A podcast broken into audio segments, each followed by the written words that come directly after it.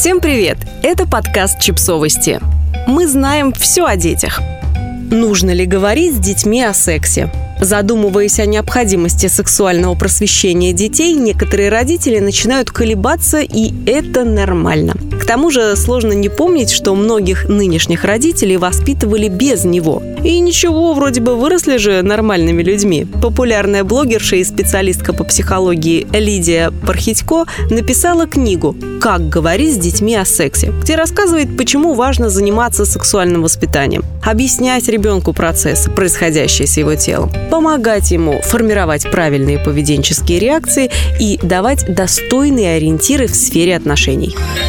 А можно не говорить. Ребенок, лишенный информации, сталкивается с тревогой, страхом, одиночеством, бессилием. Так нарушается базовое доверие к миру. Более того, ребенок не знает, как относиться к процессам в своем теле и к самому себе, а это серьезный удар по самовосприятию и самооценке. Половое воспитание включает в себя объяснение норм и правил поведения, чтобы ценности, без которых счастливая жизнь в обществе невозможна, были усвоены и приняты ребенком, о них нужно говорить, а не молчать.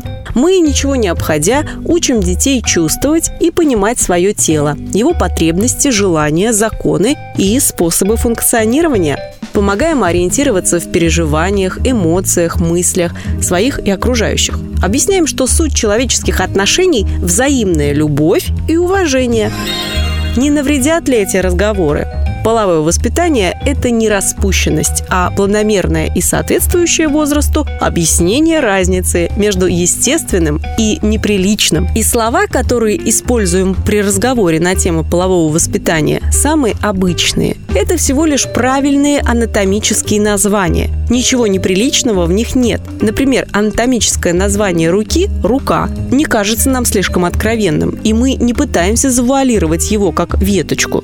Было бы странно, правда? Но почему-то мы упорно превращаем несчастную вульву в цветочек, пирожок и другие странные предметы, не имеющие отношения к строению тела. Все должно иметь свои однозначные, всем понятные имена. Это главное требование безопасности и залог спокойного и здорового отношения к своему телу. Мы не сможем воспитать в мальчике желаемые черты, решив не обсуждать с ним его тело и потребности. Мальчик достаточно рано чувствует возбуждение и совершенно не понимает, что с ним делать. Если рядом не будет взрослого, который все правильно объяснит, ребенок воспользуется знанием сверстников или помощью интернета. С девочкой нужно поговорить о том, что она чувствует и чего хочет ее тело. Рассказать о репродуктивной системе и о том, как много заботы потребует организм, если она решит стать мамой. Как важно чувствовать и понимать свои желания, чтобы настроить границы и уметь сообщить о них другому. Гигиена, безопасность, чувства, взаимное уважение, верность, ответственность. Есть много тем, которые стоит обсуждать. Разве ребенок сам все не поймет?